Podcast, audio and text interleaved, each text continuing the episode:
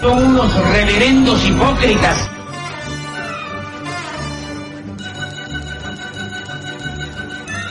¿Por qué no suben a la tribuna a responderme si son tan hombrecitos? Tú te puedes reír, tú puedes decir lo que tú quieras, pero tú mientes.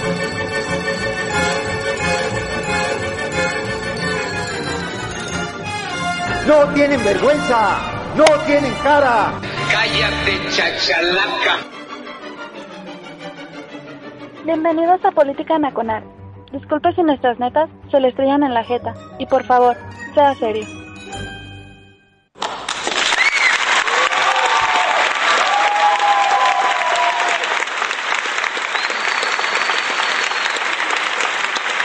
Ahora ya estás encendiendo fuego ahí, ¿qué onda? Ya, ya, ya, de una vez, ¿no? Hay, hay que empezar ya este desmadre. Hola a todos, buenas noches. Soy Oscar Chavira, comenzando Política Nacional aquí en redactores.com.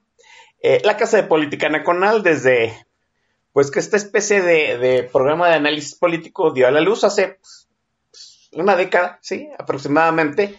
Gracias a la gente que amablemente nos ha seguido a lo largo de toda esa década. Sí, por ahí está el Master del Shah, Iván Rubio desde los decanos de, del TAC de la estación, ya llegaron, ya está mi hermano Javo Chávez también.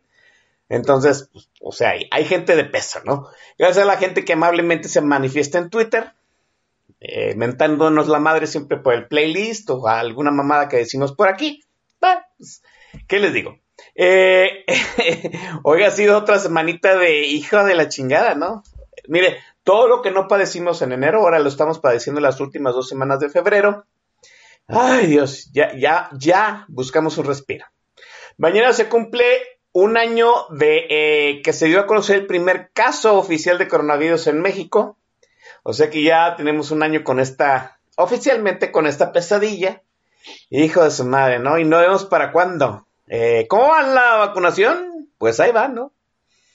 Digo, este, hay vacunas, sí, a cuentagotas, ¿no? Eh, yo, yo sigo pensando, en cierto sentido, que este, en cuanto Gran Bretaña, eh, Estados Unidos, los canadienses, eh, acaben de completar, pues, eh, de vacunar a toda su población, habrá más este, vacunas para, digamos ya no para comerciar con los países, sino para comerciar con, con, con, entes privados y entonces sí vendrá una vacunación más constante, ya no por parte del gobierno, ¿verdad?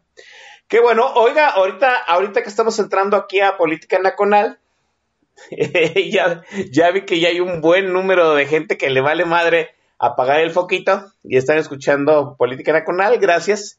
Eh, la noticia que está soltando ahorita en Twitter es que eh, la comisión de no sé qué desmadres de, eh, de Morena manda a restituir, ojo, manda a restituir el proceso por el cual se eligió como candidato a gobernador a Félix Salgado Macedonio. Ojo, no le está quitando, bueno, sí le está quitando la candidatura a Salgado Macedonio, pero lo que está haciendo es reponer el proceso.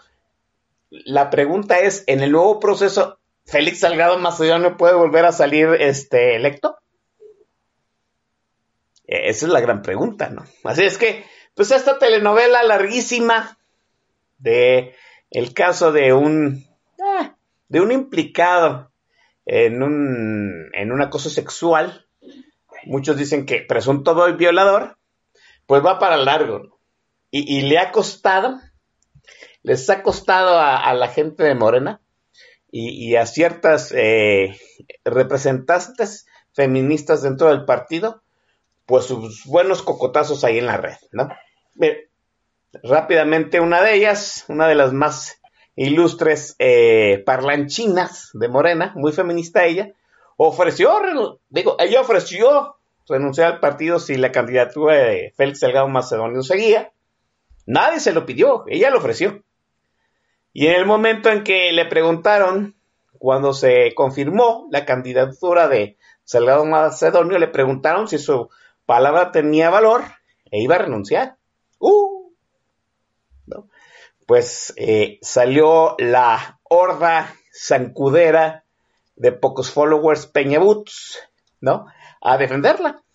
Que, que, la estábamos atacando nomás por preguntarle si, si en verdad iba a renunciar cuando ella era lo que la, la que lo había ofrecido. Lo cierto es, lo cierto es que, pues, el presidente anda de malas. ¿sí? López, hijo de su madre, ahora sí lo vemos encabronado en la mañanera del stand-up. Que cada vez que habla, López dice una sarta de mentiras y estupideces.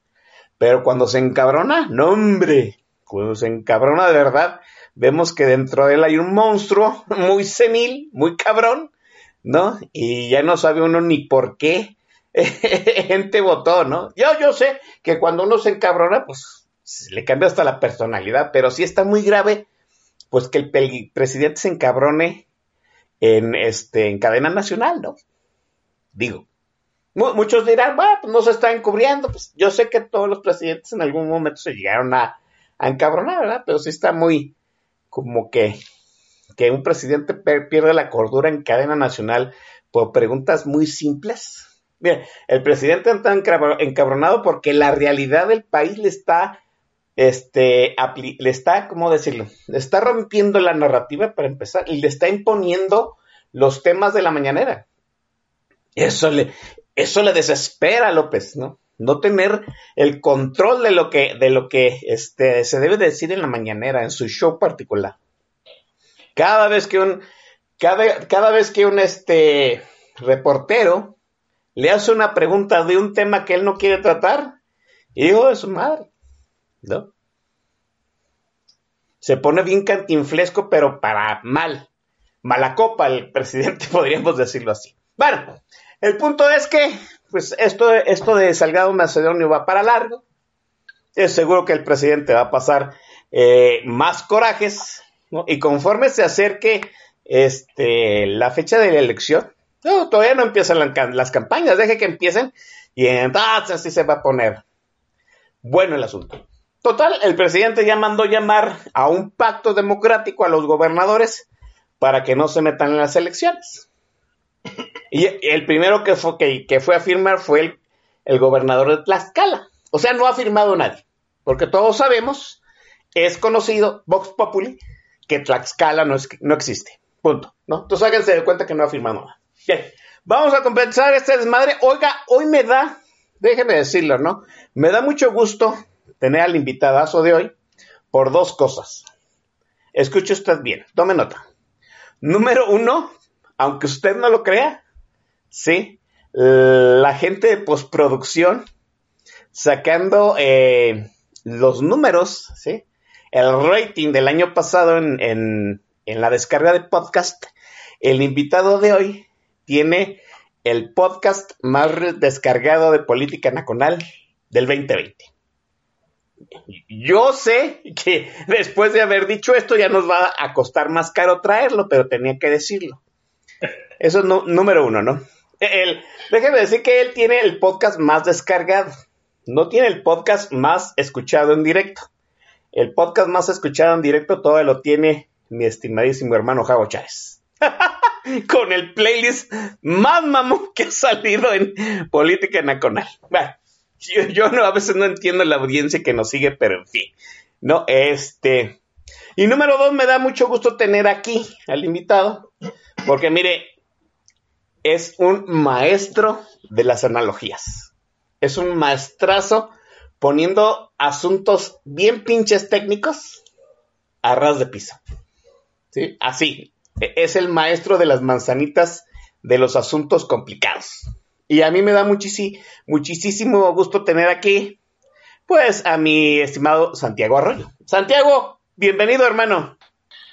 Mi estimadísimo carnal Chavira, ¿cómo estamos? Muy buenas noches. Buenas noches a todo el auditorio, a toda la banda del TAC, que ya me están amenazando con, con una serie de, golpeadores cadeneros y, y, chacales aquí afuera del estudio que si no les mando saludos, pero bueno, ya, ya habrá ese momento para saludarlos a todos. Muy buenas noches, la verdad es que estoy encantado en escuchar que el, el podcast, el, ahora sí que el líder de las descargas fue el, me imagino que es el podcast del, del ¿cómo se llama? De, de Pemex, ¿no? De, del, del Nini, de Así es, sí. favorito. Ciertamente es el, el podcast del Nini. No, encantado, la verdad, este, y, y bueno, ahora sí que un, honor, y con razón, eh, cuando iba entrando acá al estudio, pues este, con el carnes y, este, y, cubita y toda la onda, ¿no? Dije, ah, caray, ahora, ¿a qué se debe? Si no, no, no, no soy Macario Esquetino, ni, ni Pablo McLuff o el Don Vix, pero dije, ah, no, no, ya, ahora entiendo todo. Sí, así es. Este, ahora hubo que recibirlo con el estatus que ya merece a Santiago Arroyo. A mí me da mucho gusto, ¿no? Mire, Santiago Arroyo ha venido dos veces aquí a Política Nacional. Qué bueno. La primera vez nos planteó a Pemex como un nini, ¿sí? Y la segunda nos vino a plantear el hecho de una candidatura independiente como una gasolina, como una estación de gasolina. Y a mí, a mí me encantaron las analogías porque pone, cosas, vuelvo a decir, muy complejas a, a, ras de pie para que todo el mundo lo entienda. Y hoy me traje a Santiago Rojo, yo aquí de invitado a Política Nacional, pues para que nos hable de la contrarreforma eléctrica que está, que ya se maniobró en el Congreso vía la mayoría morenita, que nos diga, yo, yo creo que vamos empezando el tema para decir en dónde estábamos parados antes de esta contrarreforma, Santiago. A ver, venga, explícanos. Pues bueno, vamos a, comenzar con esta parte de, bueno, ¿dónde estábamos? Vamos a ponerlo así de este, de este tamaño.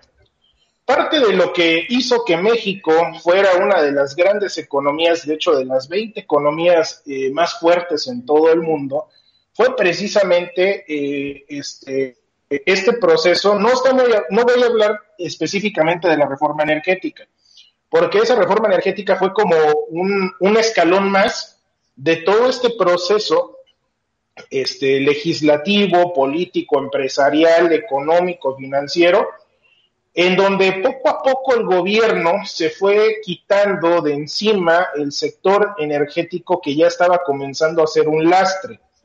¿Sí? Un lastre financiero. Estamos, recordemos, retomemos el, cómo se llama eh, la analogía del Nini, que este, ahora sí que eh, el gobierno, como buena mamá, tenía a, su, a sus dos hijos, uno bien pendejo, vago, inútil, llamado Pemex, y otro, pues que más o menos ahí estaba echándole ganas, este, estaba pues haciendo la tarea, y pues era así como que el hijo que, que, que bueno, prometía, pues sacar a la familia adelante, ¿no? Y esa es la CFE, ¿sí? Entonces, estábamos en ese proceso de, de, independencia, de, de, independizar a estos dos, a estos dos hijos, y, y, bueno, pues ahora sí que este fue un proceso que empezó por ahí en los años noventas con, con la apertura parcial de, de, los, ¿cómo se llama?, de la industria eléctrica, donde se y sobre todo el gas LP también, donde se le empezó a dar esa, ese empuje a, las participaciones público-privadas, a los famosos contratos PIES que mis amigos de WeTweet Energy mencionan mucho, de estos contratos PIES son, digamos, unos contratos que ahorita les llaman legados, ¿sí? que son los famosos legados. ¿Por qué? Porque son legados, son un legado de la, de, de la legislación previa a la reforma energética del 2012, ¿sí? del 2013. Entonces, ahora sí que empieza este, este proceso donde, donde, nuestros, donde nuestros chavitos, bueno, pues Pemex como nuestro hijo hippie, bueno, para nada, no hacía nada más que tragarse la herencia y, y, este, y deshacer, hacer y deshacer con, con, con, lo que le tocaba.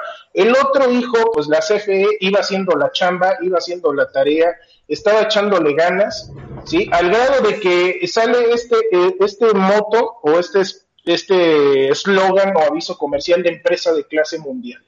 Que no era, no era una, una mamada cualquiera, o sea, no, era, no fue un invento de algún pendejo de, de CFE, sino porque realmente CFE se estaba convirtiendo en una, pasar de la empresa de electricidad a una empresa de energía.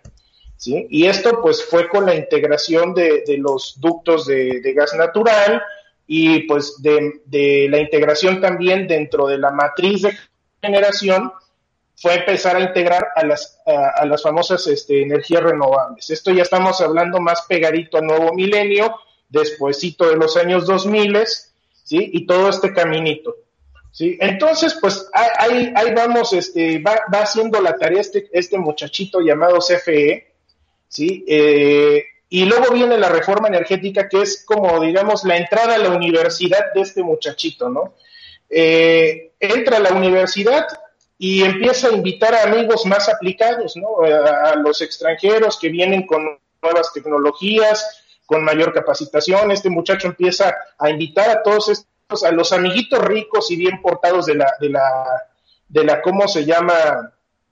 De, la escuela, de la universidad del mundo, y, y, estos cuates le decían, oye, vamos a hacer business, vamos a poner ductos de gas, vamos a poner campos eólicos, vamos a poner campos solares, vamos a, crear fideicomisos para que las universidades eh, preparen a, a, los estudiantes, para que ahora sí que no tengamos que mandar gente del extranjero a México, sino que gente que conoce el entorno mexicano haga negocios con nuestros modelos, pero a la mexicana. Ahora sí que este eh, tropicalizar todo lo que se venía haciendo ya en otros países, pues desde hace tiempo, ¿no? Todo este proceso en donde el gobierno pues estaba echando a andar a estos, a, este par de hijitos, porque finalmente ya no los podía mantener, ya no podía darles dinero, porque finalmente darles dinero pues implicaba dañar programas sociales, dañar otras obras de infraestructura, dañar otras, otras áreas prioritarias como el famoso fomento al turismo, ¿sí? Este, o el fomento a la inversión extranjera directa en otros rubros como el automotriz, que digamos es otro de los rubros de la economía nacional que nos estaba llevando al, al éxito. Entonces, pues poco a poco, este, este, este hijo empezó a llevar a la mamá al club, al club campestre, ¿sí? Con, donde están la, las señoras encopetadas, con lana, llamado, llamado G20, ¿sí? Entonces, este gerente pues nos empieza a ropar, nos adopta y comenzamos a agarrar lugares y casi entramos al lugar de los 10 más aplicados de la clase, ¿sí? A los 10 más ricachones de toda la, de toda la colonia.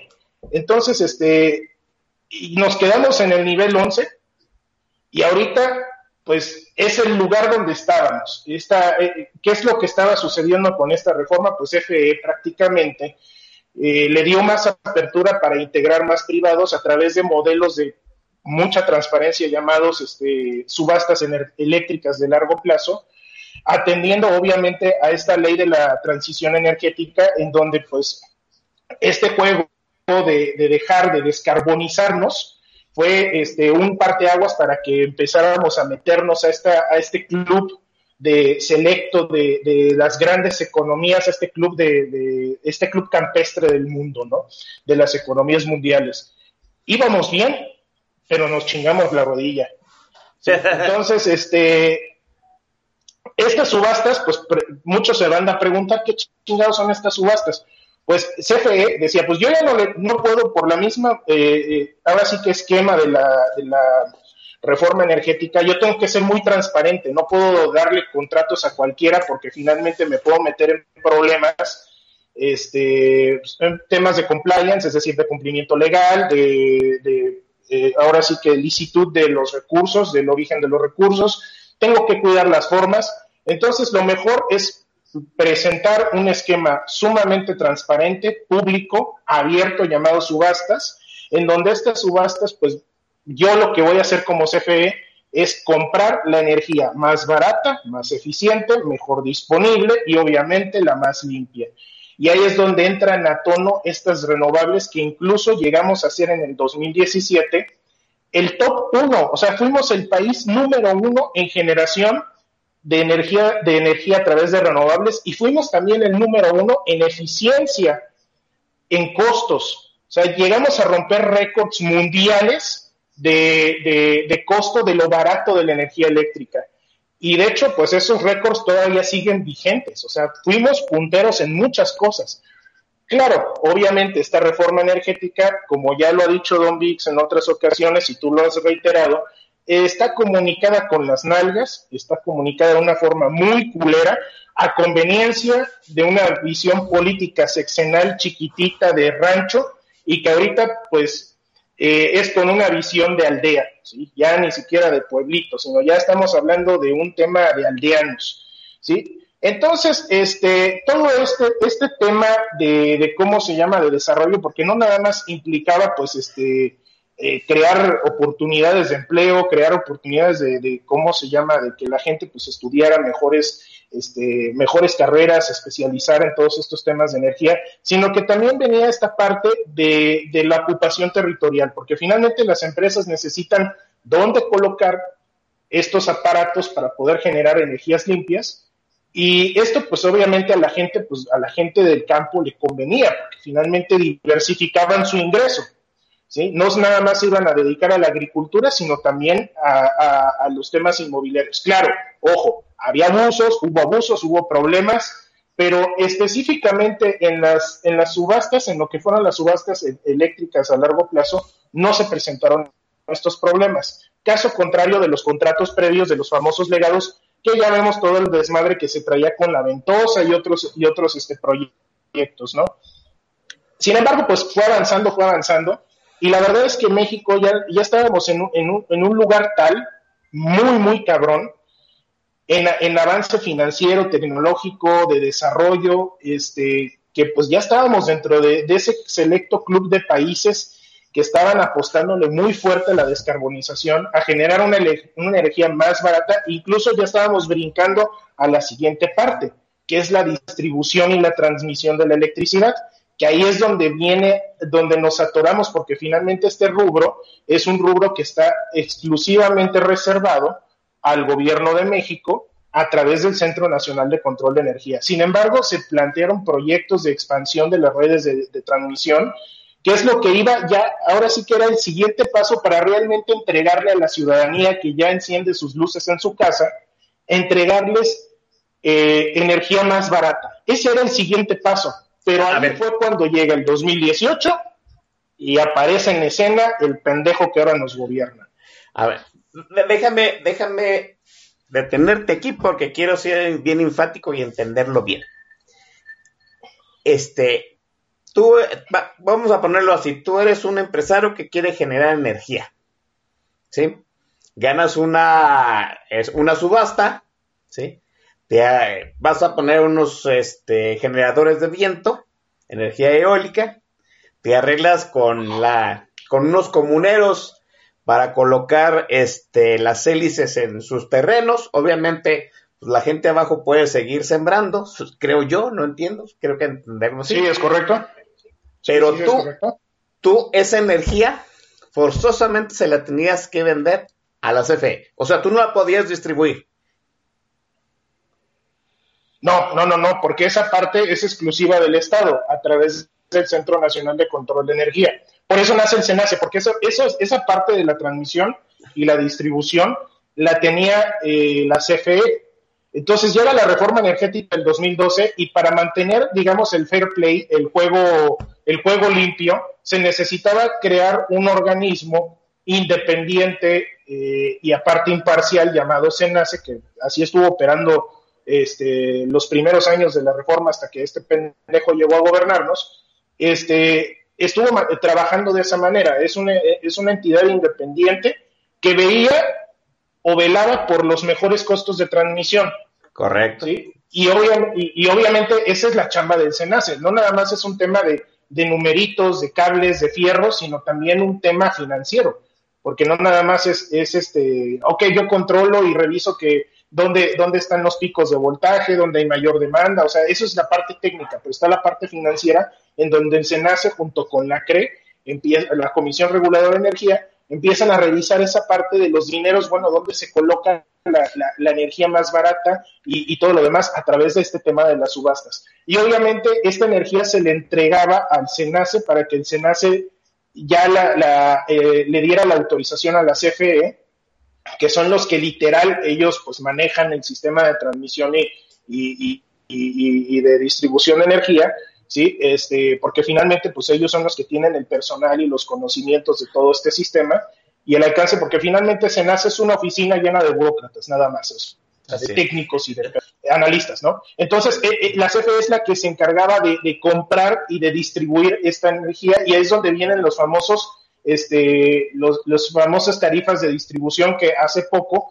eh, el SENACE ya obradorista, pues dice, ah, ahora vamos a fortalecer y chingue su madre, le subimos el precio a las tarifas de, distribución y transmisión, a pesar de que todavía se estaba entregando energía barata, pues esto es lo que hace cara la energía que nosotros pagamos. Eh, eh, te- lo comento esto porque, mire, uno de los grandes argumentos para la contrarreforma eléctrica que se eh, fraguó en esta semana es que se estaba entregando a la Comisión Federal de Electricidad a, pues, manos extranjeras, ¿no? Y yo, yo, Oscar Chavira, acá que no entiendo eh, ni madre de, energía eléctrica, y entre otros otros temas que no entiendo ni madre, pues yo pensé, bueno, le están entrega, eh, tiene gente, genera energía y la está vendiendo él a la, a, la- vamos, la está generando, está distribuyendo y la está vendiendo este, a terceros, fuera de la red de la CFE, pero esto no sucede, eh, Santiago. Sí sucedió en un momento en donde la CFE y México como país exportaba energía. Ah, exportaba energía a California y al sur de Estados Unidos, porque pues, los gringos también consumían, pero estamos hablando de un contexto de hace 3, 4 años, o sea, donde eh, teníamos excedentes de energía, no había pagones, no había manejos pendejos, y bueno, teníamos excedentes y pues ya estábamos viendo la oportunidad de venderle energía a Estados Unidos y a Centroamérica. Pe- pero siempre Este- se hacía a través de la CFE. Sí, es correcto. Siempre se hizo a través de la CFE. De hecho, eh, eh, vamos a explicarlo así. El mecanismo del mercado es así.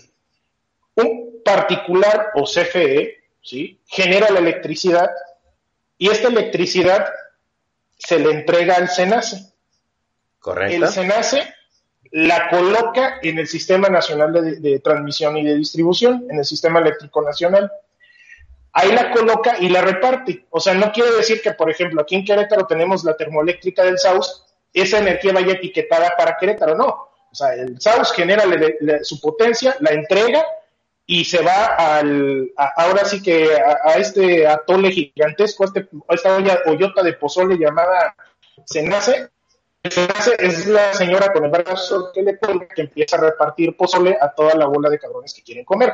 Y en esta, toda esta bola de cabrones que quieren comer hay dos, hay, hay dos, este, dos clientes, uno que se llaman sujetos calificados, que son empresas privadas, que le y también entre ellas está CFE, que es una CFE calificados, que son los que están compitiendo para ver cómo consiguen la energía más barata para entregársela a los grandes usuarios, es decir, a la industria pesada, a este, aeropuertos y cosas así, cosas muy grandes, ¿no? Mineras, este, puertos y todo lo demás. Y está el usuario, el usuario, pero el, el- el suministrador de servicios básicos, que es la CFE que nos entrega la luz a nuestras casas, Ya, ¿sí? ahora sí me quedó Y claro. en el Inter estaba, y en el Inter había este sujeto calificado llamado CFE, este CFE calificados, y estaba otra figura de CFE Energía, son los que se encargaban de vender la energía excedente al extranjero, pero obviamente con un permiso otorgado por la CRE, por la CENER, para, para exportar energía. O sea, no era así como que eh, eh, tampoco era algo arbitrario, sino que había procesos en el Inter que la CFE tenía que cumplir para poder venderle energía a otros cabrones, ¿no? O sea, el Estado mexicano nunca perdió la soberanía sobre la producción eléctrica en México. Jamás. Tan es así que el SENACE siempre tuvo el control de la energía del país. Y un SENACE muy responsable, que era el que estuvo trabajando todavía un piquito entrado de este pinche horror de sexenio, este, eran los que se encargaban. Por eso no tuvimos, eh, no tuvimos apagones en 2019, porque todavía hasta en ese entonces había mucha gente muy capaz, con una carrera intachable e impecable de servicio público, muy responsable y sumamente conocedores, que eran los que se encargaban que este país no se fuera a la mierda como se fue en el mes pasado, el mes antepasado. ¿Sí? Entonces, este, ellos eran los que se encargaban de eso. Llega obviamente, ahora sí que se desbocan esta bola de, animales que están gobernando y las cosas pues ya sabemos cómo suceden. Pero realmente el país, o sea, la nación mexicana nunca perdió soberanía o nunca perdió la, el, el control del, mercado eléctrico. Eso sí, eh, estaban todos, todos juntos, pero no revueltos, con un orden, y finalmente, pues este, las empresas siempre buscan la eficiencia financiera para que entreguen, obviamente, la energía más barata, más eficiente, más disponible, más limpia y a costos más competitivos, que ahí es donde empieza a, trastabillar este desmadre con CFE y empieza a pasar lo mismo que con nuestro, que es con su hermano Nini llamado Pemex. Que ahorita si quieres platicamos más esa parte, que va muy enfocada a lo que yo había escrito en días pasados en Forbes, que era de los damnificados. O si quieres, ahorita lo platicamos. Muy bien, sí, porque a Guzmán le está pidiendo tiempo, ya lo estoy viendo haciendo la señal desde la banca, sí, y pues es momento del refil. Y para el refil, eh, jóvenes, pues eh, estoy atado de manos y le tengo que entregar el control de la tornamesa al estimado Santiago Arroyo, ¿no? Va a su cuenta personal. Santiago, venga, la primera intervención musical. Hijo, ¿cómo eres? Te lavaste las manos bien. Bueno, ahí va. Ah, Con todo, ahora sí, se- seamos, seamos valientes, ciudadanos valientes. Y, y yo sé que en el track va, va a llover las mentadas de madre y los gritos, y hasta acá me van a llegar las pedradas desde todos los lugares donde nos están escuchando. Y bueno, la siguiente canción es eh, una jarocha llamada Yuri, es el apagón, y va muy a tono con el desmadre que quiere provocar este pendejo de Andrés Manuel López Obrador junto con el oscuro y tétrico Manuel Bartlett y es lo que nos quieren someter a un apagón. Dale, mi estimado Chavira.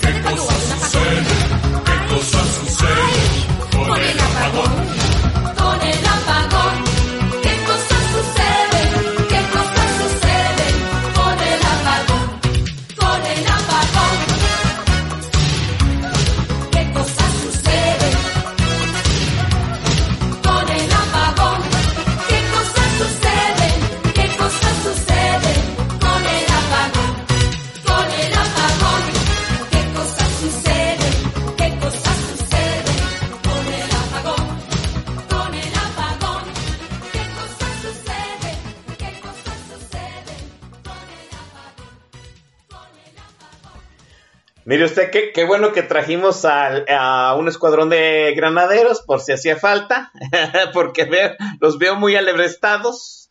Yo, yo no entiendo por qué, ya deberían tener cierto callito con los este, playlists del maestro Don Vix. Ahora resulta, ahora resulta que eh, los demás invitados no pueden poner este tipo de playlist. Bueno, ah, ¿qué les puedo decir, no?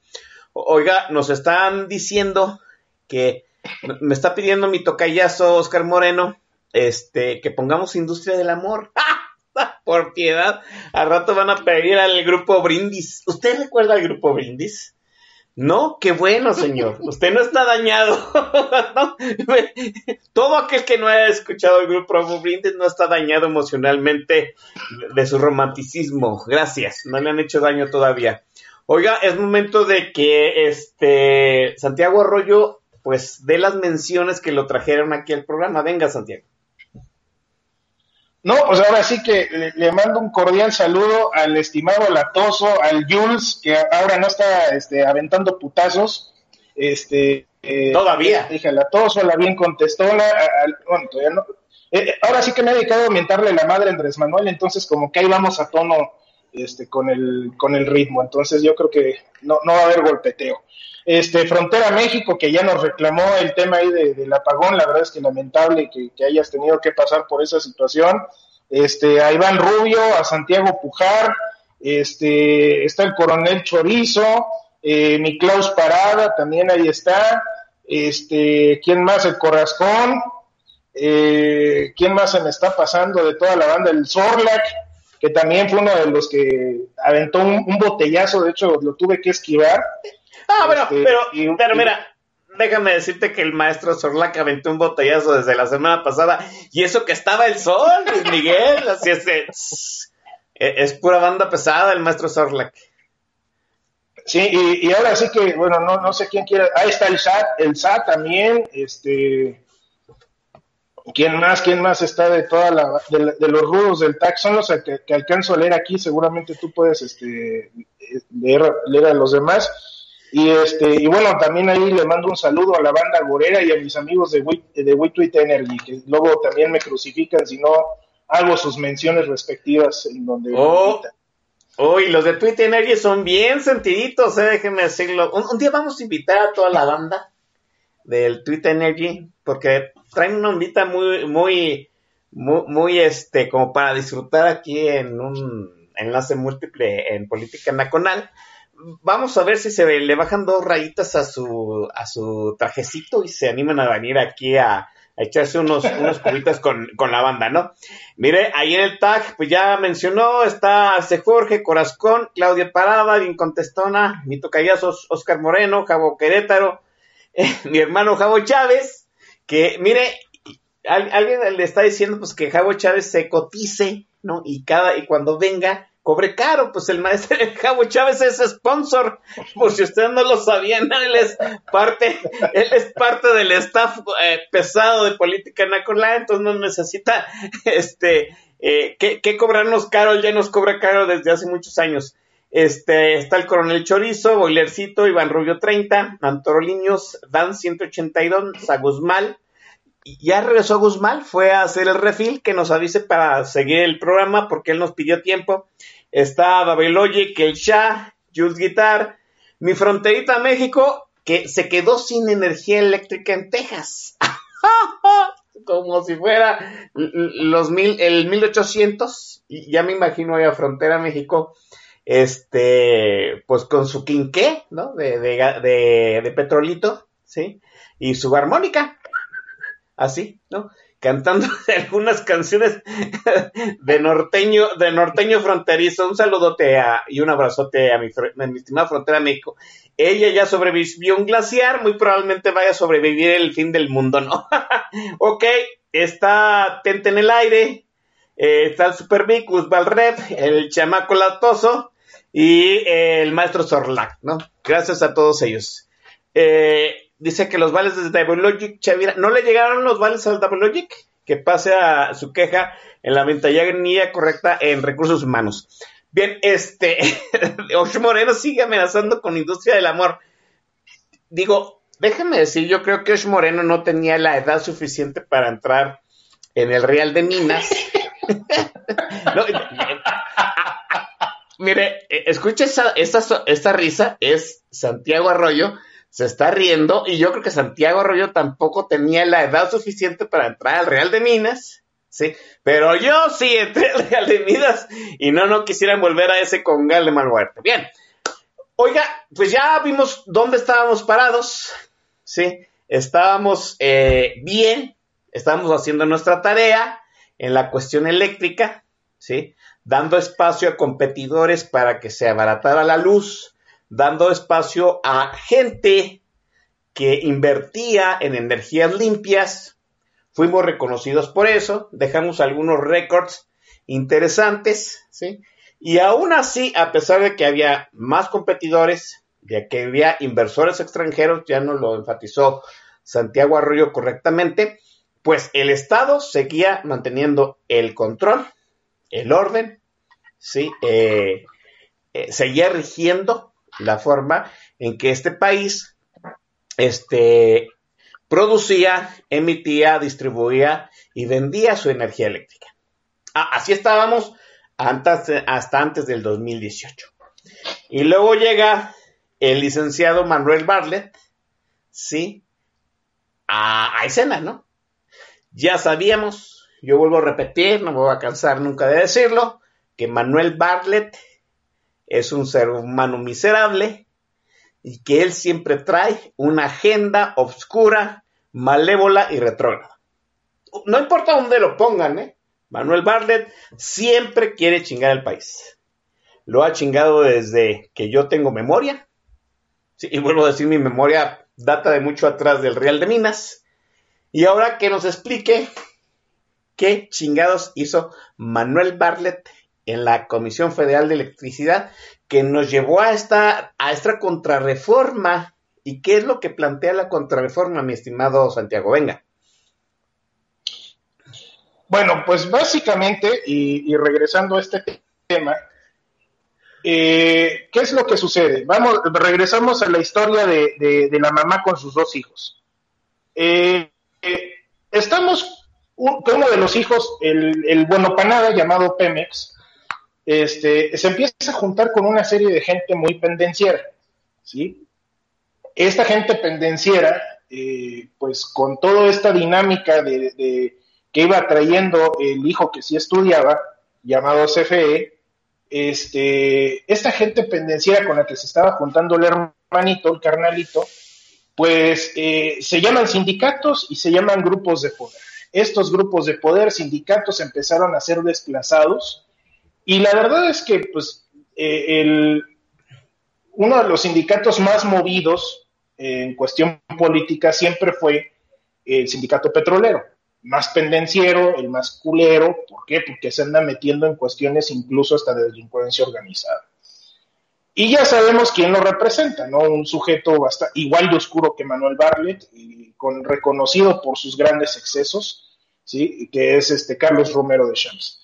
Entonces, este, este se anda juntando con esta banda oscura, tenebrosa, que vieron en la reforma energética el culmen del desplazamiento, ¿sí? De un, de, ahora sí que el maestro Macario Esquetino lo llama como los damnificados de la reforma energética. De hecho, yo escribí un artículo para Forbes este, sobre este, este proceso de damnificación en donde esta, esta de las nuevas tecnologías, las nuevas inversiones, porque ya no nada más eran inversión extranjera, sino también muchos inversionistas nacionales empezaron a animarse a invertir en energía. Si al grado que vimos empresas como Lala, Alpura y, otras empresas similares empezar a invertir en, ¿cómo se llama?, en extracción y exploración petrolera, en energías renovables. Ya ve el grupo Bimbo, el, el osito neoliberal, ahorita toda su flota de vehículos es una flota eléctrica ¿sí? Entonces estamos viendo que esta, e, esta, esta dinámica de, del chavito bien portado llamado CFE, pues está invitando incluso a, los, a, los, a la misma banda del barrio, ¿no? Este, que somos los inversionistas nacionales.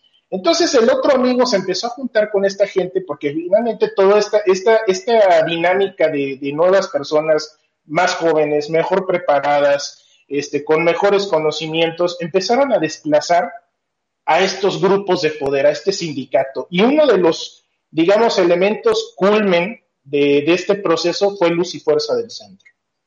Cuando de un plumazo el malvado doctor Fecals, eh, ahora sí que borra Luz y Fuerza del Centro, viene este, esta ruptura de los damnificados y, y esta, esta ruptura de los damnificados con todo lo que significaba este avance de CFE y lo que se estaba empezando a preparar en Pemex con las famosas rondas petroleras, que también estas rondas petroleras pues implicaban el desplazamiento de los sindicalizados para que empresas internacionales o nacionales con gente mejor preparada, que ya no requerían sindicatos, sino eran personas que, que venían pues por contratos por tiempo fijo, contratos este, ya muy específicos de, de prestación de servicios, y que no requerían de toda la bola de prestaciones de, un sindicato.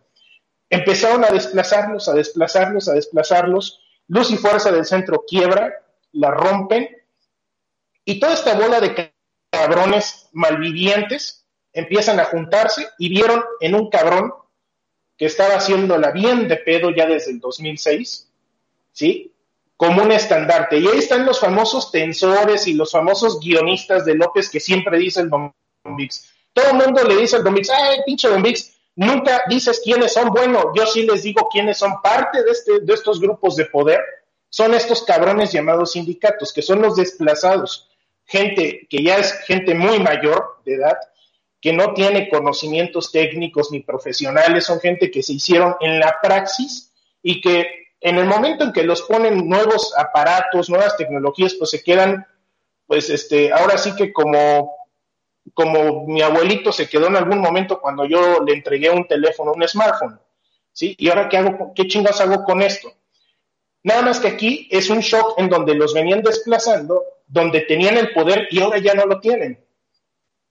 Y ahí es donde se mete Rocionales, donde se mete Manuel Bartlett y empiezan a mover, y Napoleón Gómez Urrutia, y empiezan a mover, a mover esta gente. Y finalmente estos bloques de, de, votos duros fueron los que le dieron un gran, gran cantidad de votos a López Obrador en el 2018. Y entonces este, este montón de, de damnificados son el tío abuelo, solapador, vicioso, golpeador, que tiene tres, tres familias, seis, seis novias, es un viejo rabo verde, hagan de cuenta un Alfonso Sayas personificado en sindicatos. Entonces llega este tío al poder porque se muere el abuelo, se muere el papá y la mamá ya no puede chambear y la mamá se juntó con un amigo de este tío, de este tío abuelo pendenciero, que es igual de pendenciero y culero, que se llama López Obrador. Entonces, dice, a ver, estos son mis hijitos, mis niños, y no me los tocan. Ahora, ellos ya no, tú ya no vas a ir a la escuela, niños FE, tú Pemex sigue haciendo tus pendejadas de toda la vida, ¿sí? Y, y ahora sí que esta es, esta es la realidad que sucede llegan estos güeyes cabeza de algodón, ¿sí? con ideas retrógradas, quitan y desplazan, y ya lo vimos, corrieron a Memo García Alcocer, corrieron a, a Monse Ramiro, que eran los comisionados de la CRE, corren a un montón de, de, gente sumamente preparada, muy valiosa, técnica, honesta, responsable con sus labores, ¿sí? Y lo digo porque me consta, yo, yo ahora sí que a mí me tocó a lo mejor no trabajar directamente con ellos, pero sí tener contacto con ellos y la verdad es que era un trato muy responsable. Eliminan a toda esta gente joven, vuelven a poner a los viejitos, porque si ya vemos que todo el SENACE está gobernado por viejitos. CFE, ustedes ven la, las ruedas de prensa de CFE y son puros viejitos. ¿sí? Ves Pemex y son puros viejitos. Ve las fotos que se toma Rocío en dos bocas y puros viejitos todos estos viejitos, incluso el, infame sujeto este Celestinos, eh, el, el, viejito que estaba en la CRE, eh, que, y que hacía este, ahora sí que doble labor en el regulador y con el regulado, también es de esos damnificados. Regresan todos estos damnificados, toda esta bola de pendencieros regresa y son los que toman el control de las empresas de nuevo y son los que toman el control ahora no nada más de las empresas productivas del Estado. No, ya no, ya ahora sí que no nada más están malintencionando a los hijos, sino que también hacen un sometimiento de la mamá y así como son de culeros y de y que y que aplican esta violencia de género sobre todas las mujeres que hay en el gabinete, también tratan a esta mamá llamada gobierno. ¿Sí? Entonces, e- esta culerez se junta, someten al gobierno, que son los reguladores, someten a las empresas y ahora viene a someter a toda la banda del vecindario que somos todos nosotros. ¿Sí? Eso es lo que viene a suceder prácticamente. ¿Sí? Quieren retomar el control, ¿sí? En un afán obviamente atascado, aborazado, sin visión de futuro, porque ¿qué futuro le puedes pedir a un señor como Manuel Bartlett que ya va de salida? ¿Qué futuro le puedes pedir tú como chavo, como joven, a un güey como, como José Alberto Celestinos? ¿Sí? O como a Maciel. ¿Qué les puedes pedir a esos güeyes que tienen 70, 80 años, 90 años? Nada. O sea, igual y mañana se caen de la, se resbalan en la tina, se rompen la cadera y se mueren. ¿Sí?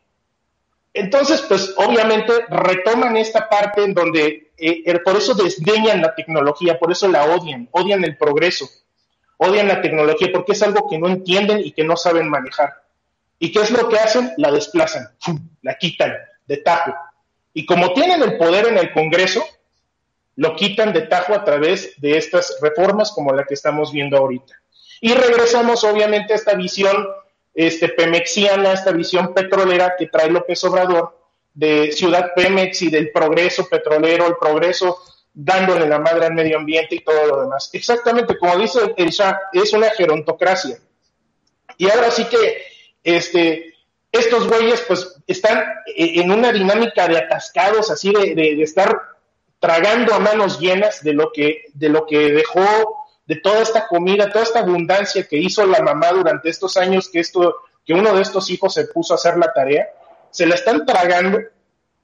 Y ahora como hay una resistencia de la banda del pueblo, porque no nada más están tragando lo que la señora produ- produ- produjo en un tiempo, sino también están tragándose lo que todos los demás de la banda del barrio empiezan a producir, todo lo que generaron y empiezan a quitarnos y a quitarnos y a quitarnos, pero aquí en este momento pues empieza la gente a respingar y estos güeyes empiezan a decir, bueno, pues yo no quiero dejar de tragar, quiero seguir atascándome, ¿sí? Entonces creo un acuerdo de confiabilidad, ¿sí? No dejo que la banda me esté molestando. Me tumban el acuerdo de confiabilidad porque van con el policía del pueblo llamado juez, un juez del distrito, la Suprema Corte de Justicia, les les dice, no, tú estás mal, a ver, cabrón, espérate. ¿Sí? No, estás haciendo las cosas mal, te quito esa facultad que tienes y deja que los demás empiecen a, a, trabajar y a gozar, ¿sí? Y volver a, que este barrio se vuelva, digamos, este, esta colonia vuelva otra vez a tener luz, a tener prosperidad. Pero después llegan otra vez y ahora van con el legislativo, que vendría siendo como el cabildo o el presidente municipal, y acusan, ¿sabes qué? Mis vecinos me están chingando.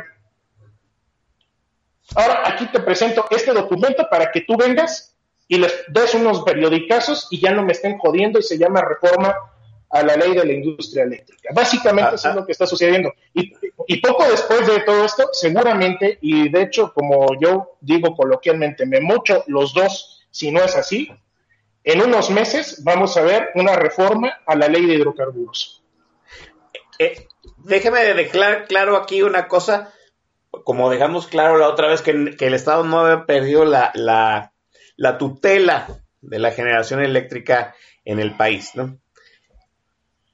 Ya habían ido, sí, a, conform, ya habían ido a conformarse esto, estos nuevo, esta nueva burocracia de ancianos en la Suprema Corte de Justicia de la Nación y la Suprema Corte de la Justicia de Justicia de la Nación no les había dado la razón, ¿correcto? Es correcto.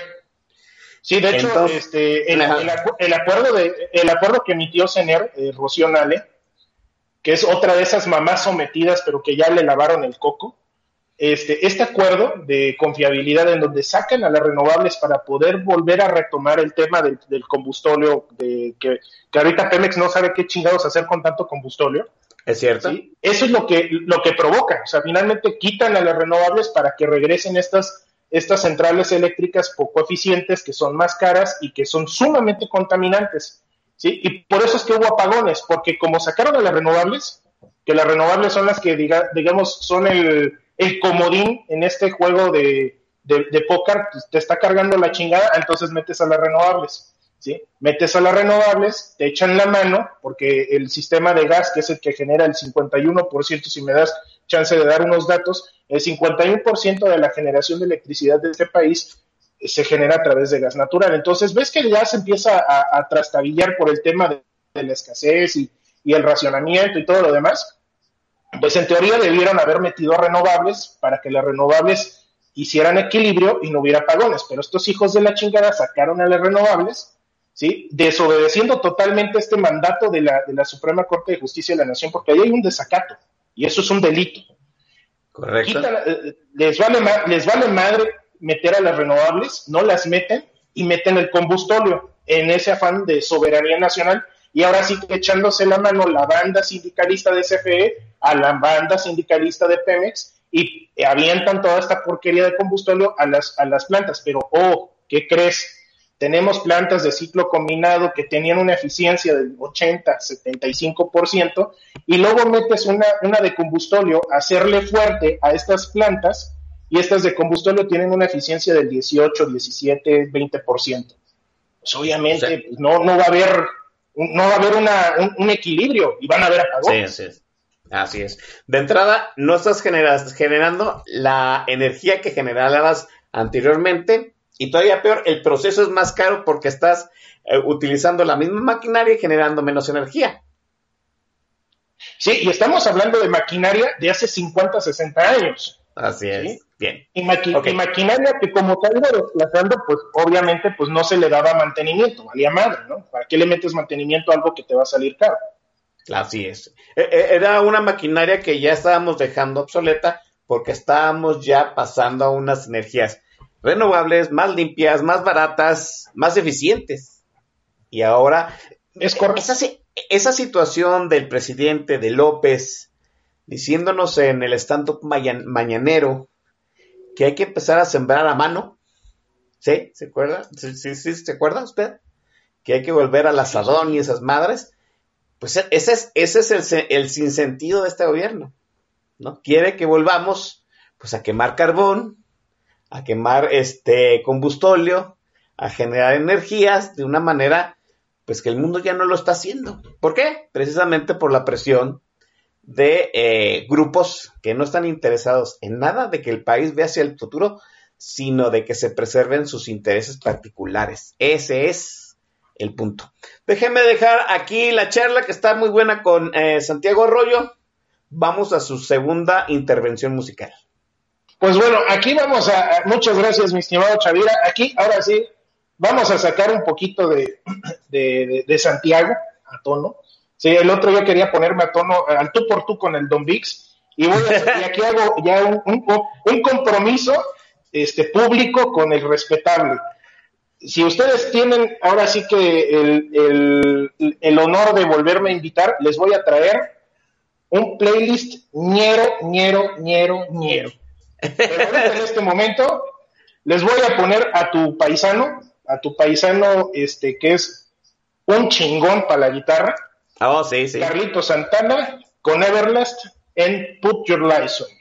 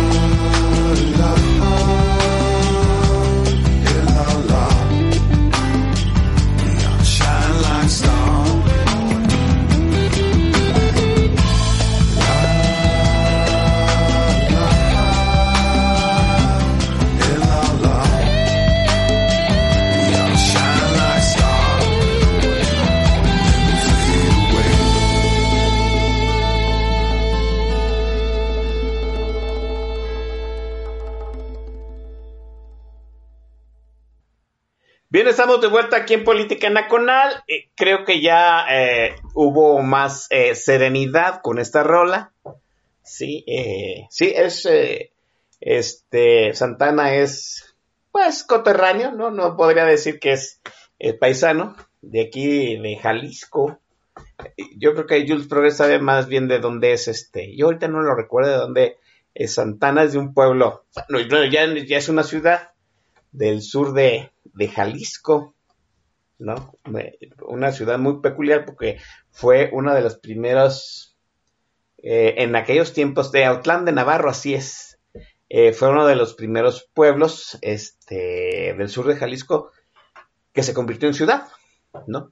Cu- curioso, pero curioso, al- algún día habrá que comentar, ¿no? Este, algún día habrá que comentar cómo pues, el estado de Jalisco siempre ha sido de esos que rompen la quiniela, porque las ciudades que uno piensa que se van a hacer grandes acaban estancándose y luego brotan otras cosas más interesantes. Y es lo que dice el Shah, ¿no? Santana salió muy pequeño de aquí del estado de Jalisco y pasó un buen ratote allá en Tijuana.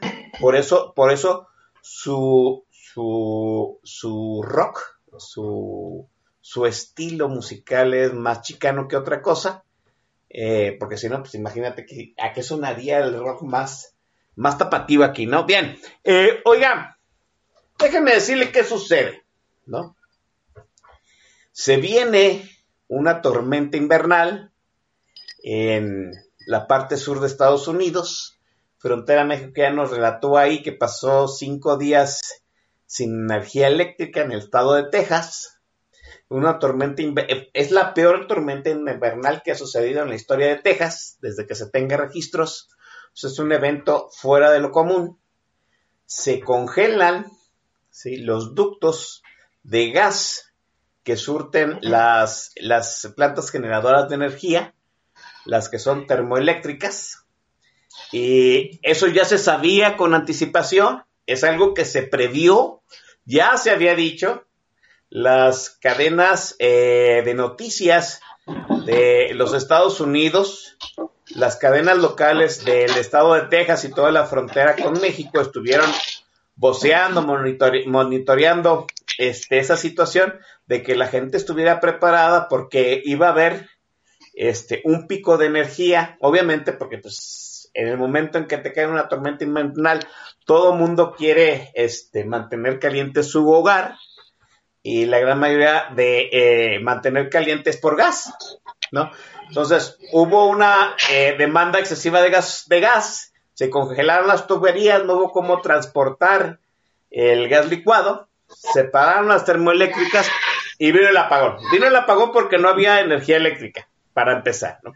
Y ese apagón, sí, eh, pues eh, tuvo implicaciones en ciertos, ciertas zonas del norte del país, porque varias de las eh, plantas generadoras de, energía también surten de este lado del país, ¿no?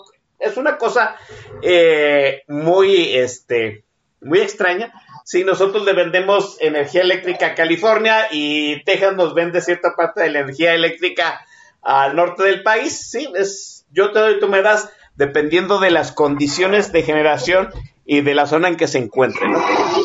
Este, esa situación de que de que se apagara, se fuera la luz en ciertas partes del norte del país, le da, se vende una narrativa de que es que hemos perdido la eh, soberanía eléctrica, por eso se fue la energía en el norte del país. Eh, grupos eh, ligados a Estados Unidos, como puede ser que dependamos de la energía eléctrica de Estados Unidos, en donde estamos parados, y eso se abona a una narrativa pues, de que hay que volver a retomar el control de la energía eléctrica, le da argumentos, ¿sí? Vuelvo a decir, argumentos para la gente, pues no letrada en estos temas, de que, pues en realidad sí, la generación de energía no está bien, a pesar de que López ya había prometido el año pasado que no iba a volver a apagones, y ahora viene esta contrarreforma, como ya lo dijo Santiago, de vincular, ¿no? A Pemex, de comprarle los desechos a Pemex, porque el combustorio es un desecho del proceso petroquímico, ¿sí? Para, para quemarlo, lo cual nos va a llevar a, a un proceso más contaminante, menos eficiente y más caro. ¿Sí? Pero esa es la reforma que están por aprobar, o ya aprobar. ¿Hacia dónde nos va a llevar esta contrarreforma, Santiago? ¿Y cómo podemos nosotros oponernos Pues a, bueno. esa, a esta reforma? Pues bueno, aquí viene este tema de, qué es lo que va a suceder. Finalmente, el día de hoy, este, un, periodista de, cómo se llama de, Estados Unidos, un corresponsal que está aquí en México y que toca los temas de, de energía. Ahorita te digo cómo se llama este periodista. Este, se llama Duncan Wood. Él trabaja para, me parece, The New York Times, una cosa así me parece.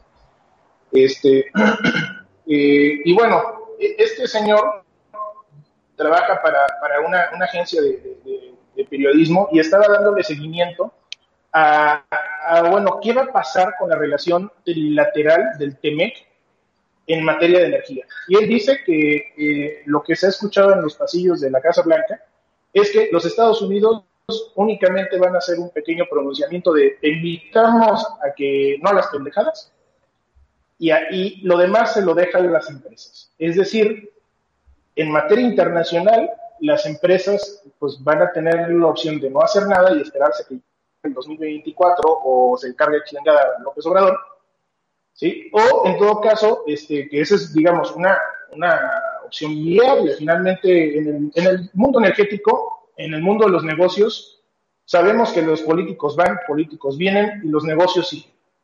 ¿sí? Entonces, puede haber un stand-by y seguir para adelante. Ya después, cuando las condiciones estén, estén con gente que se pueda hablar, no con esta bola de bestias, ¿sí? que no se puede razonar con ellos, de hecho no razonan, y, y, pueden esperar. ¿sí? Pero realmente ahí el, el planteamiento, al menos el planteamiento que se vislumbra es el que va a tomar la administración Biden, es mirar los ojos, voltear los ojos hacia donde tienen intereses, que es Medio Oriente, ahorita ya lo vimos que se están empezando a agarrar a putazos otra vez allá, y el tema energético lo van a dejar pasar de lado, tan es así que ya nos frenzonaron en un compromiso que tiene Justin Trudeau con Joe Biden, que hicieron hace dos, tres días, de descarbonizar en 20 años. ¿sí? Entonces, básicamente para las tías piolinas y todo el montón de, de seguidores de la lata de atún que estaban esperando que los estadounidenses llegaran con una bandera de, de- de Estados Unidos y con el R-15 a un lado y este, con el pecho desnudo tipo Schwarzenegger a salvar a México, pues no va a suceder. ¿sí? No, de momento. Entonces, ese escenario, al no de momento, ¿sí? Joe Biden tiene otras prioridades y no es prioridad ahorita pelearse con un pendejo como López Obrador, no le deje. Ahora, eso nos ¿eso qué quiere decir? Que nos toca a nosotros como mexicanos mover las nalgas y aprovechar que esta reforma, si bien es cierto, fue, fue aprobada por el mayoriteo este, de, de cómo se llama, de la Cámara de Diputados, en la Cámara de Senadores es más complicado el desmadre porque son menos y la mayoría es relativa, ¿sí? O sea, ahí las cosas, eh, incluso ya por eso el, este, el famoso factotum, sí, que dice Don Vix, que es este Ricardo Monreal, ya está empezando como que a trastabillar y a pasar aceite. ¿Por qué? Porque estamos en tiempos electorales, eh, la racita de los senadores son una gente más o menos un poquito más pensante y que también vela por sus propios intereses. Entonces, como que algo está, algo está encendiendo las alarmas al interior de la bancada de Morena y sus aliados, ¿sí? En la Cámara de Senadores, que a lo mejor pudiera ser un obstáculo para esta reforma, ¿no? Y que incluso algunos más conspiracionistas dicen que finalmente todo este desmadre de la reforma este, eléctrica, pues pudiera ser incluso un ardid político, ¿sí? Incluso por ahí, este, tanto Don Vix y, eh, y, y el, y el maese Macario Esquetino habían mencionado hay un tema que va muy relacionado también con este desmadre de la de la vedette, este, que es, eh, ¿cómo se llama? Eh, esposa del Chapo Guzmán, ¿no? Y el tema del Güero Palma y todo este relajo. Entonces se están moviendo las cosas muy extrañas en donde quizás exista la posibilidad, quizás mínima, de que en el Senado no vaya a encontrar esta, esta reforma que, que alcance a cuajar. Ahí en ese inter tenemos, se abre una posibilidad para la ciudadanía, que es picarle las nalgas a nuestros legisladores. De hecho, hace poquito, eh, Víctor Ramírez y tu servidor empezamos a empujar un tema eh, de, de, que descargaran un, un, este, un desplegado que hicimos, bueno, que hizo Vic y que después yo lo, le di como que una shañadita y lo presentamos para que para que la gente empezara a chingar a sus diputados. Incluso les dijimos, aquí está el directorio de los diputados, ahora vamos a hacer otro, bueno, bueno yo ahorita voy a hacer otro, para, para este fin de semana, para ponerlo, ¿sí? Y exigirle también a la Cámara de Senadores y empezar a hacer ese, ese empuje, ¿sí? Ciudadano, en donde nosotros como ciudadanía tenemos un, un derecho. Y eso, y eso fue otra de las cuestiones que la reforma energética nos dio, ¿sí? La reforma energética que también se comunicó con las nalgas. ¿Sí? La reforma energética, al ser una reforma constitucional, a la ciudadanía nos dotó de ciertos derechos. Derechos a nivel constitucional, derechos tan importantes como el derecho a la vida, votar y todo eso. Y es el derecho del consumidor. Es algo, es un derecho tan nuevo que no conocemos, pero sí lo sabemos usar en ciertos aspectos, por ejemplo, el tema de telecomunicaciones donde ahorita, de hecho, la reforma energética va muy de la mano en su dinámica como la reforma de telecomunicaciones. ¿sí? En donde ahorita tenemos un chingo de compañías donde nosotros podemos cambiarnos y brincar de compañía, ¿sí? Y, y las compañías, pues, de, no sé si te acuerdas, Chavira, o sea, yo me acuerdo cuando empezó a utilizar celular 12 pesos, bajó 8 pesos, después a 4 pesos, ¿sí? Y ahorita te regalan las pinches llamadas. Así es, sí. Eh, entonces, ¿qué, ¿qué, fue, ¿qué fue lo que creó toda esa dinámica en donde ahorita las llamadas te las regalan y ya lo que te cobran es el Internet? ¿Sí? Los datos, los famosos datos celulares, que incluso ustedes si ven los últimos pleitos entre las empresas y compañías telefónicas, el pleito subsiste en los costos de datos. Y unos quieren cobrar más, otros cobrar menos, otros dan de más, otros dan de menos, y ahí están agarrándose a madrazos en la COFESE y en el IFT, eh, agarrándose a madrazos con multas multimillonarias. ¿Por qué? Porque la gente les exige, a ver, cabrón, yo quiero datos a un centavo, a 10 centavos, a 5 centavos, quiero minutos, quiero este eh, WhatsApp eh, gratis, quiero Facebook gratis, quiero Twitter gratis. ¿sí? Pero eso fue la dinámica y eso nos empoderó como consumidores al grado de que las empresas ahora están a merced de la gente. ¿sí? Eso es lo que iba, lo que ocurre ahorita con la, reforma energética, que no hemos aprendido bien ese derecho que, que adquirimos como consumidores de energía. ¿Sí? Entonces, aquí hay una gran ausente en todo este desmadre que hemos platicado en la última casi hora y media. Hay una gran ausente. ¿Sí? Eh, esta gran ausente es la Comisión Reguladora de Energía, que es, digamos, la versión energética del IFT, del Instituto Federal de Telecomunicaciones. Correcto. Entonces, aquí no nada más es picarle las nalgas a los legisladores, sino también picarle las nalgas a los comisionados de la CRE. ¿Para qué? Para que arreglen las tarifas, las tarifas de transmisión, para que dejen entrar a las renovables. Y ahí es donde viene también esta, este derecho de petición, ¿sí? que se combina con el derecho de consumidor y obviamente derechos ambientales, porque precisamente lo que, lo que vino a, frenar el acuerdo de confiabilidad en los tribunales, en la Suprema Corte de Justicia de la Nación, este acuerdo NALI que le dicen, este, este acuerdo lo que lo vino a frenar fueron dos cosas, el derecho del consumidor y de la competencia económica y el derecho ambiental. Pero es lo que en toda esta dinámica mis colegas expertos como que todavía no terminan de aterrizar en decirle a la gente, es que esto es tu derecho, cabrón, y debes de exigirlo, no debes de quedarte cruzado de brazos a ver qué es lo que hacen esta bola de idiotas, ¿sí? En el Congreso de la Unión, y, y a ver y qué es lo que hacen esta otra bola de idiotas que están en, en CFE y en Pemex, sino que tú también muévete, exige, así como exiges eh, telefonía muy barata, también puedes exigir eh, gasolina, energía más barata y más eficiente, limpia, disponible. Más limpia, exacto, sí. Y ahí es donde viene, donde viene esta dinámica donde yo pongo en la mesa el exigir, y en los próximos días lo voy a hacer ahora con el tema de los senadores y con la Comisión Reguladora de Energía para que la ciudadanía empuje. Y ya vimos que este, este pinche gobierno es bien reactivo. Ya lo vimos con el tema de, de del, del, este del de Salgado Macedonio. Este Salgado Macedonio. ¿Sí? En donde la gente y las redes y, y la opinión pública empujó de tal manera que ya recularon estos culeros. Entonces, eso es lo que tenemos que hacer, ¿sí? No quedarnos cruzados de brazos, porque finalmente tenemos en nuestras manos un derecho. Y obviamente, si la Cámara de Senadores en su momento llegara a aprobar, porque es la, es, es la posibilidad más plausible que hay ahorita, llegar a aprobar esta, esta reforma ya para hacerla vigente, obviamente ahí la ciudadanía también tiene el derecho de oponer un juicio de amparo en contra de esta chingadera. ¿Sí? Y esa es otra de las cosas que en su momento, si llega a suceder, porque todavía de aquí a que, a que sesione el Senado pueden suceder mil cosas. Estamos Así en tiempos es. electorales, el ambiente anda bien pinche enrarecido y no sabemos, digo, realmente yo no podría afirmar si va a pasar o no va a pasar. ¿sí? Cualquier cosa puede suceder. ¿sí? Entonces, en ese inter, si llega a suceder, pues también la ciudadanía, y ahí es donde yo les voy a poner también en la mesa, a ver, compas, ahí está el amparo, ¿sí? Y yo les voy a decir cómo presentarlo y cómo hacerlo para que de la manita vaya, vayamos, o sea, los, toda esa bola de cabrones y personas que quieren que les digan cómo hacer las cosas, así lo están, así lo estoy haciendo, ¿sí? Aquí está, ¿sí? Denuncien, exijan, muévanse y publiquen en redes sociales y empujen, porque este pinche gobierno reactivo echa para atrás las cosas cuando la gente despierta, abre los ojos y se ponen al pedo. Y de eso se trata, ¿sí? Finalmente sí. se trata de estar empujando todo este tema.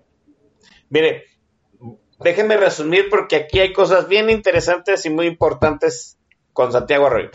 Número uno, está diciendo una gran verdad que no es crítica al gobierno, sino crítico para los expertos. Hay que comunicar qué está sucediendo de una manera más sencilla y decirle a la gente que se puede oponer.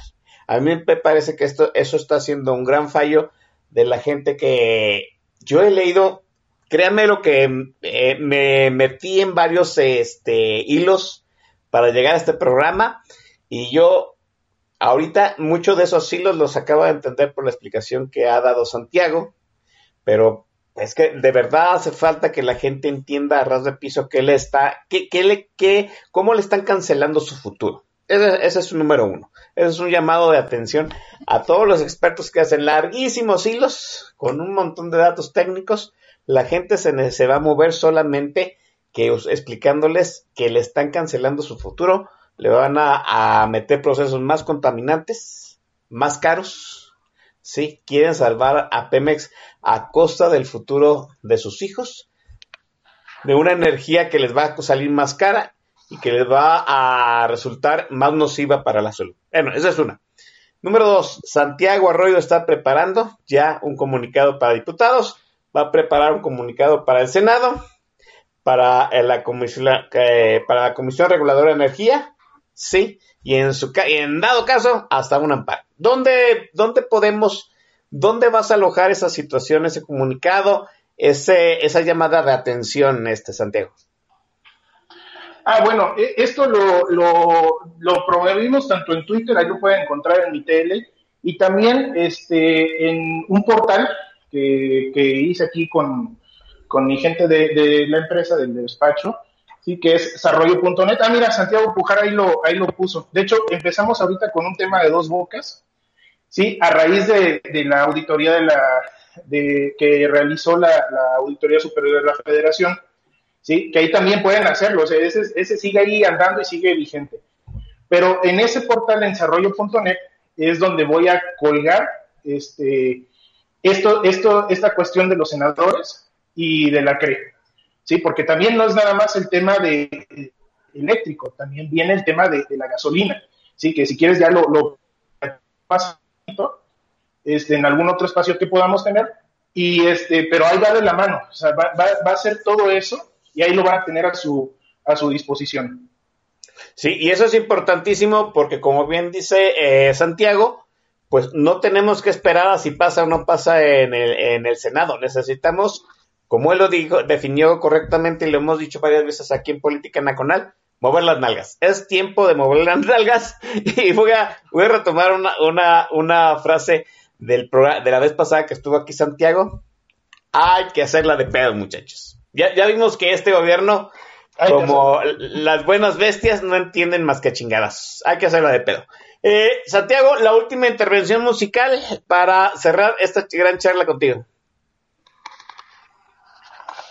No, pues bueno, ahora sí que este esto ha, ha traído un desmadre, ha traído una serie de, de escándalos, lo hemos visto, así, han sido semanas bastante duras para la población, con noticia tras noticia tras noticia. Y ahora sí también vamos a poner a Juan Barrio a bailar. ¿sí? Traemos a la Sonora Dinamita con Mariana Seoane con Escándalo. Ahora sí vamos a sonar como 15 años de Barrio Fino.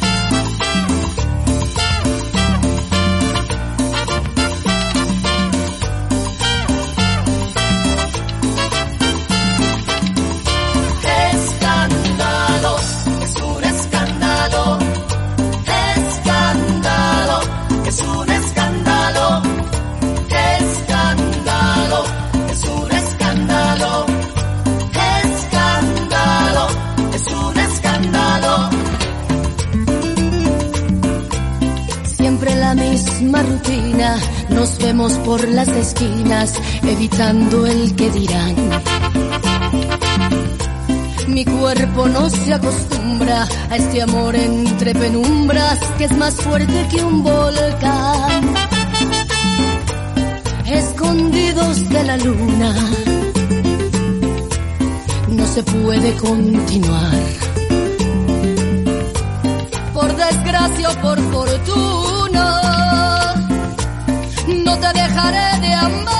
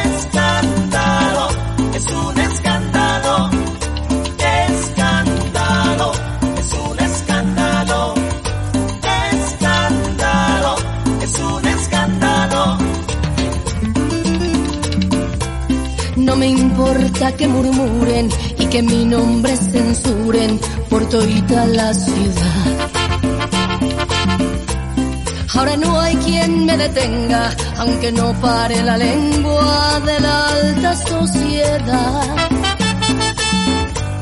Este río desbordado no se puede controlar. Si lo nuestro es un pecado,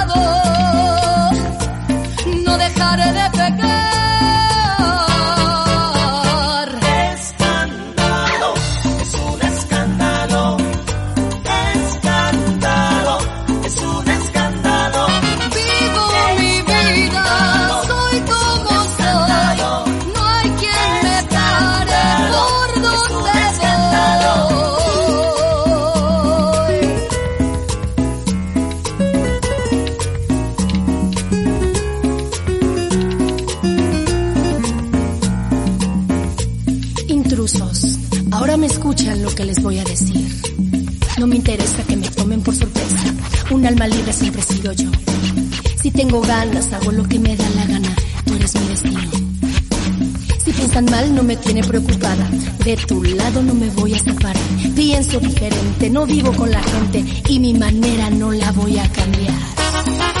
¡Ay!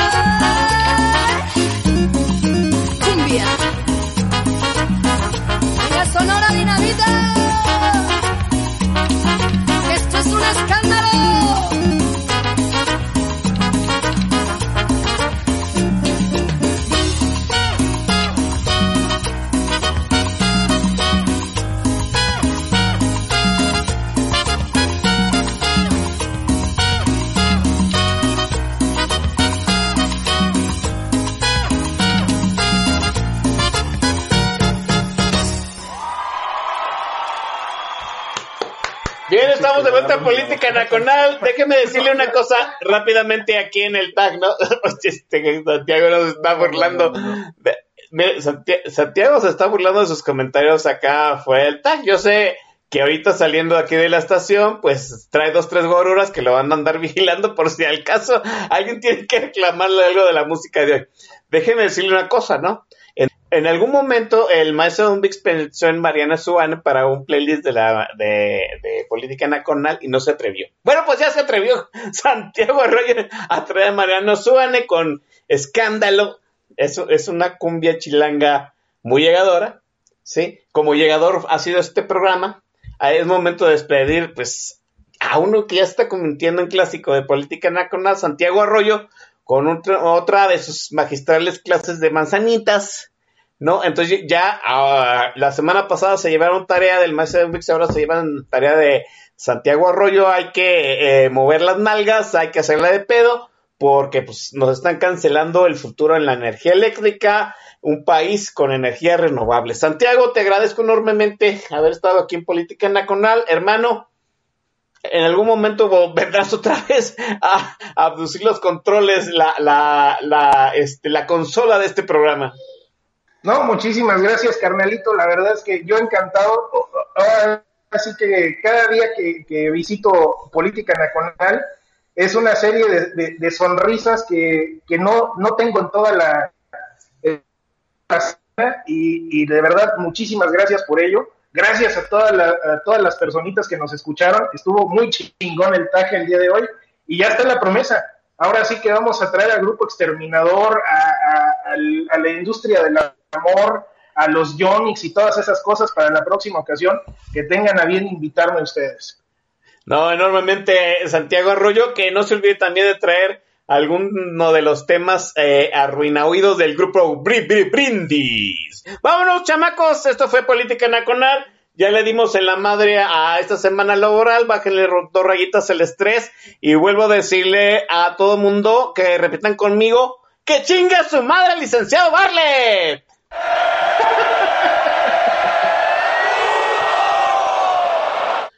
Buenas noches.